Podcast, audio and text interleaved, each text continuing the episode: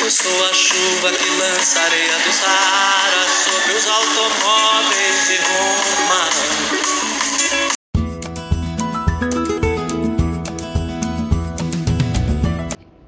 Neste podcast, iremos abordar um tema bastante pertinente. Nossa discussão contará com a presença de convidados que irão elucidar questões sobre os eixos e os desafios da Política Nacional de Atenção Integral à Saúde do Povo Cigano, também chamado de Romani, instituída em 2018. É válido ressaltar a importância da institucionalização dessa portaria.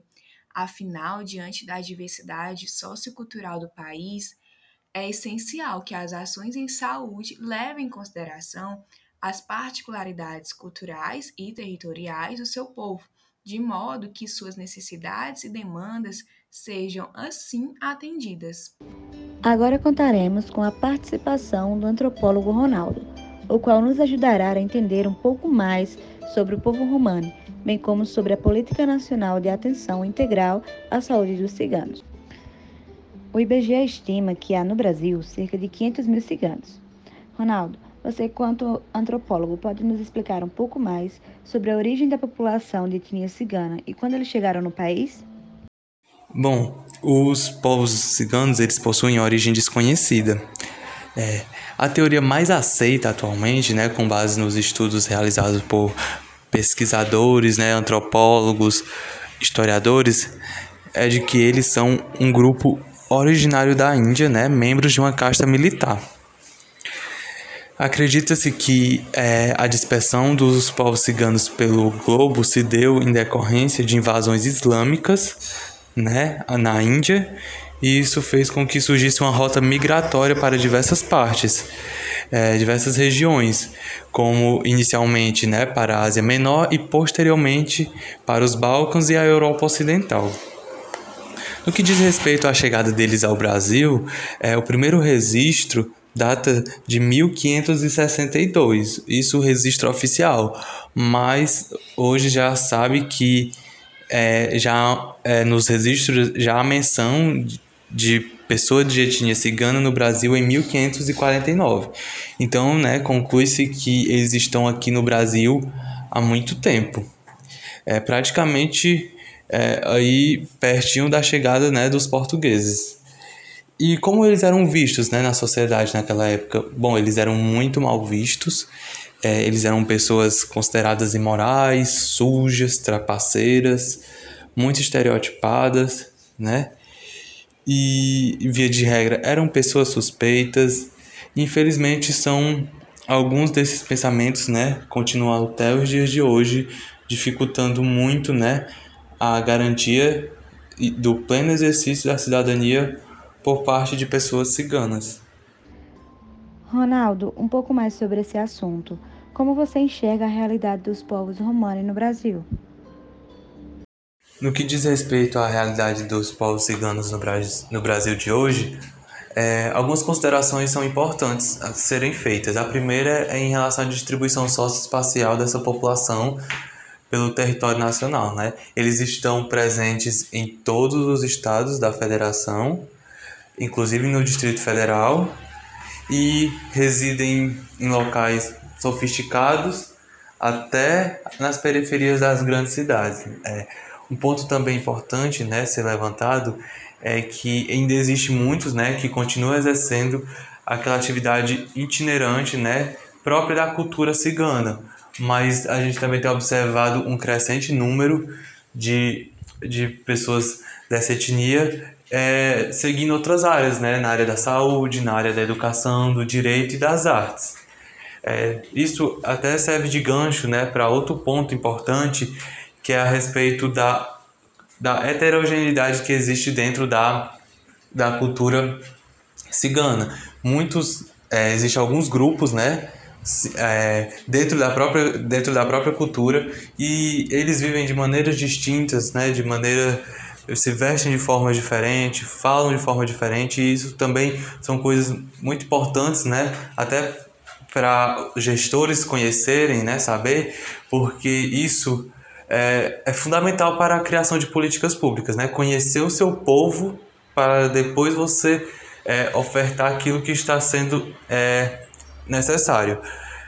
E outro ponto, né, o último ponto aqui, muito importante sobre a questão deles no Brasil de hoje, é no que diz respeito como as famílias vivem, né? As, os ciganos que são retirantes, eles vivem utilizam da tenda como casa, né? Onde eles chegam, né, que, que assim num terreno que eles possam, eles se alojam lá e ficam. É, às vezes tem permissão, né, dos gestores, às vezes não. E um ponto importante, né, ser levantado é, também é que eles, esses terrenos, muitas das vezes são desprovidos de condições é, é, básicas, como água, energia e saneamento básico, né? E por ter dificuldade em acesso a esses serviços básicos, contribui também, né, e reforça a margin, marginalização dessa população aqui no Brasil, né, de, é, fazendo com que cada vez mais o direito né, deles e acesso à cidadania, à saúde, segurança, aos direitos básicos de todo cidadão brasileiro fiquem cada vez mais difícil. Muito obrigada, Ronaldo, pela sua participação e por explicar um pouco melhor sobre a história desse povo tão importante para a cultura do nosso país. Aproveitando o ensejo, agora vou conversar um pouco mais com a médica de família e comunidade, doutora Karen. O termo cigano é um exônimo para Roma e determina o conjunto de populações que têm em comum a origem indiana e uma língua originária do noroeste do subcontinente indiano. Doutora Karen, no contexto da Política Nacional de Atenção Integral à Saúde do Povo Cigano. Quais são algumas das necessidades em saúde específicas a essa população? É, os romanes são cidadãos de pleno direito que precisam ser respeitados nas suas maneiras de ser e o atendimento à saúde deve considerar o seu tipo de vida, né, seus, seus costumes. Então, nem todas as famílias ciganas estão em situação itinerante. Cada grupo tem uma cultura diferente mas os povos que são nômades precisam e reivindicam assistência à saúde diferenciada por meio de unidades móveis que possam não só tratar, mas também orientar e prevenir contra doenças e agravos, ISTs, né? É, em relação ao direito à moradia, também devem ser trabalhados os cuidados sanitários, é, as ameaças à saúde relacionadas às construções de taipa, é, também é importante garantir a presença de ginecologista mulher nas unidades móveis para que as mulheres ciganas possam realizar seus exames preventivos e, e de pré-natal sem criar constrangimentos dentro da comunidade, porque não é algo generalizado, mas a restrição de, de algumas mulheres de irem sozinhas ao hospital ou de serem atendidas por médicos do sexo masculino é uma realidade. Mas não se pode esquecer, né, essa, essa diversidade cultural entre os romanos que foi mencionada. Então, assim, para realmente atender necessidades específicas, é importante a participação comunitária, né, realizar rodas de, de conversa entre a equipe de saúde da família e os grupos de mulheres e homens, de, de preferência separadamente, para promover a participação sem constrangimento sobre os assuntos a serem abordados. Bom, agora nós vamos conversar com o Matheus, ele é líder comunitário e conhece bastante a realidade desse grupo étnico. Matheus, quais as principais exigências do povo cigano no que se refere à saúde pública? Bom, a principal exigência do, dos povos ciganos no que se refere à saúde, e não apenas à saúde, mas a diversas áreas do convívio social, seria um combate mais intenso ao preconceito que nós sofremos visto que muitas vezes somos taxados de ladrões, de feiticeiros, bruxos, por pessoas que não, não conhecem a nossa verdadeira essência. E isso acarreta muitos problemas sociais a nós e entre eles estão os problemas de saúde que nos acometem. Além disso, nós exigimos um maior diálogo entre os, entre os gestores de saúde, os efetores da saúde no Brasil com os líderes ciganos, para que a saúde possa ser implementada é, no, na população, a população cigana de uma forma, da forma mais é, harmônica possível. Nós também é, exigimos uma capacitação mais intensa dos médicos para lidar com as principais enfermidades que, que assolam o nosso povo, né? Que são derivadas do nosso estilo de vida. Também exigimos maior orientação para o, o acesso mais efetivo a, aos mecanismos de saúde. Nós exigimos também um reconhecimento maior por parte do, dos agentes de saúde dos nossos saberes tradicionais, ainda que seja para gerar uma maior uma maior empatia na relação médico-paciente. E por último, nós exigimos uma maior participação nos principais locais de fala da sociedade, é, sobretudo nos conselhos de saúde, para que a nossa, nossa opinião possa ser ouvida por toda a população e que chegue aos principais atores sociais capazes de modificar a nossa realidade. Mateus, nós sabemos que a Política Nacional de Atenção Integral à Saúde do Povo Cigano-Romani foi instituída em 2018. As lideranças ciganas consideram essa institucionalização um passo positivo para atender às suas reivindicações? Sim, sem dúvidas, consideramos a implementação dessa política um passo muito positivo. O texto dela realmente está muito bem escrito e expressa praticamente tudo aquilo que é mais fundamental para que o acesso à saúde por parte do nosso povo possa melhorar bastante. Realmente ela não deixa muito a desejar. O que resta é auxiliarmos o poder público na consolidação dessas garantias que foram propostas e fazermos um apelo a todos os cidadãos brasileiros, em especial, nesse caso, os profissionais de saúde, que respeitem e acolham cada vez mais as nossas tradições, os nossos saberes e toda a riqueza do nosso povo, né? Para que o princípio da equidade que norteia as ações do Sistema Único de Saúde possa ser bem aplicado. Agora nós iremos conversar com Levi, que é gestor, e poderá nos passar algumas informações importantes. Levi, quais são os principais avanços e desafios na efetivação do direito da população cigana ao acesso à saúde? Nesse debate acerca da saúde da população cigana, eu queria apontar dois avanços importantes para a efetivação do direito à saúde dessa população, que é a criação do Dia Nacional do Cigano, né, em 2006, por meio do decreto do então presidente Lula, que permitiu um maior reconhecimento do Estado brasileiro desses povos tradicionais, não é verdade?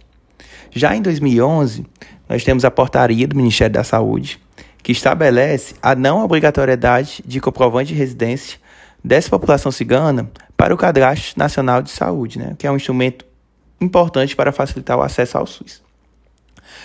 É, já sobre os desafios, né, em relação aos desafios, é importante ressaltar que partes dele parte de problemas estruturais da sociedade brasileira, nós começamos muito recentemente a ter políticas públicas voltadas para comunidades tradicionais, como os quilombolas, os indígenas e os próprios ciganos. E alguns desses desafios que são características dessa comunidade, como a questão do mapeamento, sendo que muitos deles acabam se, se escondendo, né? E quando eles se escondem, eles acabam dificultando a, a elaboração de políticas públicas voltadas para a sua comunidade, né? Outro desafio comum é a participação desses povos tradicionais nos conselhos municipais de saúde, né? Porque se não há essa participação nesses conselhos municipais de saúde, não tem como poder público receber as demandas dessa população.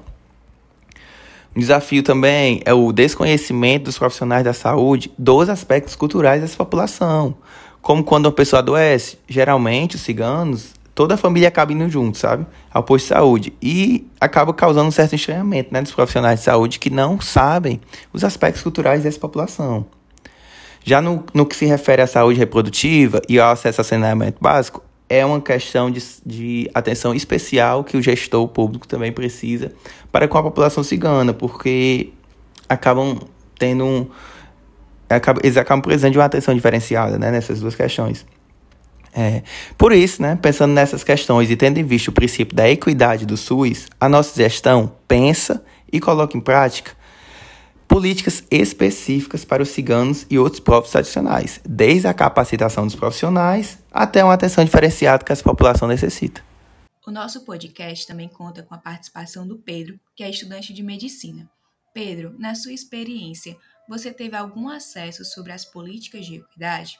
Também queremos saber o quão importante você considera que esse assunto seja abordado durante a graduação.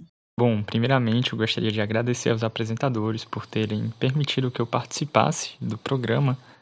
E respondendo à sua pergunta, na minha universidade a gente trabalhou sim um pouco essas questões, porque felizmente a gente tem uma disciplina chamada Assistência Básica à Saúde e nela a gente desenvolveu um trabalho usando metodologias ativas que fez com que a gente pesquisasse, né, para entender melhor esse princípio da equidade do SUS, políticas desenvolvidas para povos específicos ou grupos sociais específicos, né?